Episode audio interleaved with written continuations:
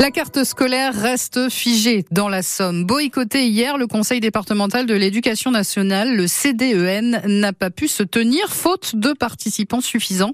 La forte mobilisation contre les nombreuses fermetures de classes va donc continuer, au moins jusqu'au 14 mars.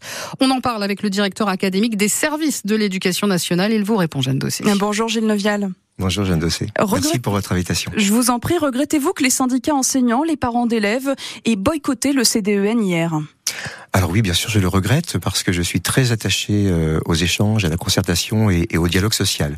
Donc j'aurais aimé que, ce, que cette instance puisse se tenir puisque ça fait partie des instances de notre République et de notre démocratie. Alors certains élus rencontrés sur place par France Bleu Picardie racontent qu'on les a fortement incités à se présenter hein, à cette réunion. Est-ce que l'Académie a mis un coup de pression pour tenter de rassembler le plus de monde possible?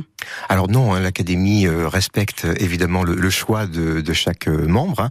Je rappelle que ce conseil départemental de l'éducation nationale est composé euh, euh, par trois tiers, hein, un tiers d'élus qui, qui siègent dans cette instance, un tiers d'usagers, et puis euh, un tiers de représentants des enseignants par l'intermédiaire de leurs organisations syndicales.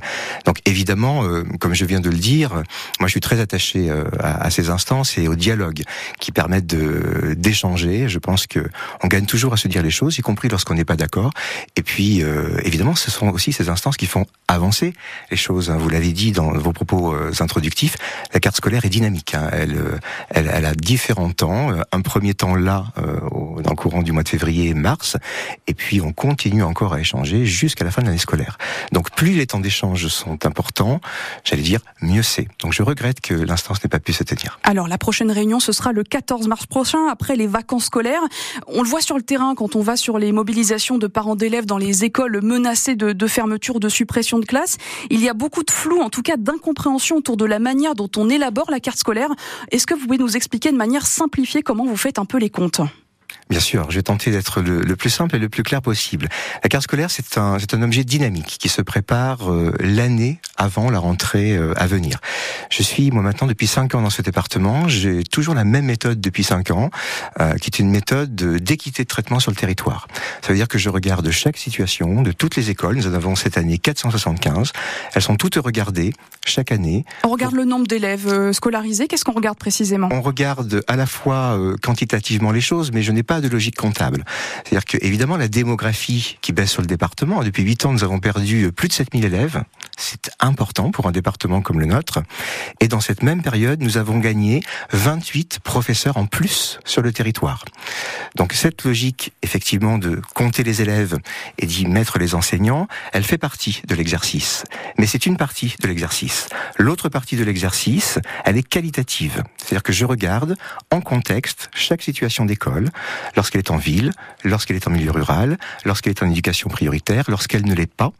Et euh, cette logique qualitative, les organisations pédagogiques sont regardées au cas par cas. Quel que soit le lieu, campagne, ville, zone d'éducation prioritaire, est-ce que vous reconnaissez qu'il est parfois compliqué de travailler dans des groupes où on est 25, 26, 29, voire 30 enfants? Dans quelle manière on peut vraiment apprendre et enseigner dans ce contexte?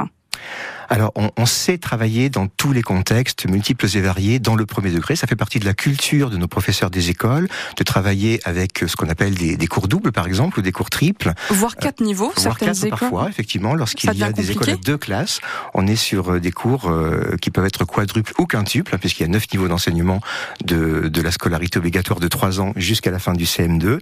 Donc, une école à deux classes, évidemment, euh, travaille en cours double. Évidemment, je suis euh, très sensible à tous ces contextes et on les regarde au cas par cas. Euh, la démographie étant euh, baissière sur le département, moi je suis très attaché à la concertation, notamment avec les élus, les parents et les professeurs, pour pouvoir avancer pour que le réseau scolaire justement soit vous parlez de concertation.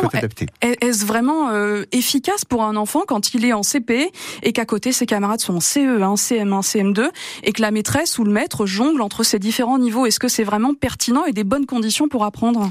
Alors oui, c'est pertinent et ce sont de bonnes conditions pour apprendre parce que effectivement, le fait de travailler avec euh, d'autres enfants euh, d'un an ou deux ans de plus favorise le développement de l'autonomie et ça permet à l'enseignant également de pouvoir accompagner sur deux ans ou trois ans un élève dans ses apprentissages. Donc c'est adapté, les enseignants savent parfaitement le faire, nous les formons pour cela et je crois que ça permet de réussir. D'ailleurs, toutes les études montrent que les élèves de la campagne qui sont dans ces cours cours, souvent de plusieurs niveaux, puisque le nombre fait qu'ils sont rassemblés, ont les mêmes compétences, voire davantage plus de compétences d'autonomie, pour ensuite poursuivre leurs études. France Bleu Picardie 8h14, Gilles Neuvial, le directeur académique des services de l'éducation nationale, est notre invité sur France Bleu Picardie. Un décret a été publié hier. Le ministère de l'Éducation doit rendre près de 700 millions d'euros pour participer à l'effort de réduction du budget de l'État en 2024. Est-ce que vous savez quelle incidence ça peut avoir dans le département de la Somme? Alors je n'ai pas ce niveau de finesse d'information. Ce que je peux vous dire, c'est que les budgets sont euh, évidemment euh, votés tous les ans, euh, alloués aux, recteurs qui ensuite les distribuent dans les départements. donc moi j'ai mon budget pour préparer la rentrée 2024 hein, dans les écoles et dans les collèges du département.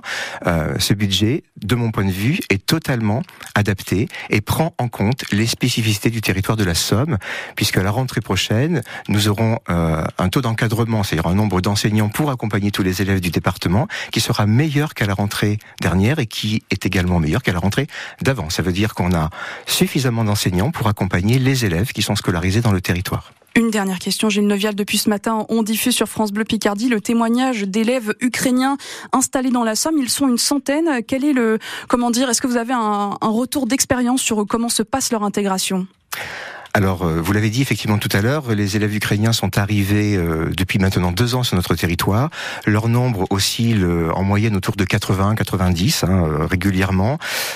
nous nous sommes adaptés à l'accueil de, de, ces enfants pour euh, qu'ils puissent euh, s'installer durablement et, et, confortablement dans notre pays, dans l'apprentissage de la langue. De la langue. Nous avons euh, des dispositifs adaptés pour les accueillir, hein, des dispositifs qui, qui, sont spécifiques pour accueillir les élèves qui sont non francophones dans, dans le territoire.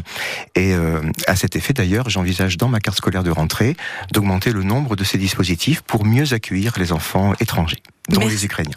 Merci Gilles Neuvial. Je rappelle que vous êtes le directeur académique des services de l'éducation nationale. Bonne journée. Merci Jeanne Dossé. Bonne journée également. Gilles Neuvial que vous retrouvez d'ailleurs hein, aussi en réécoute.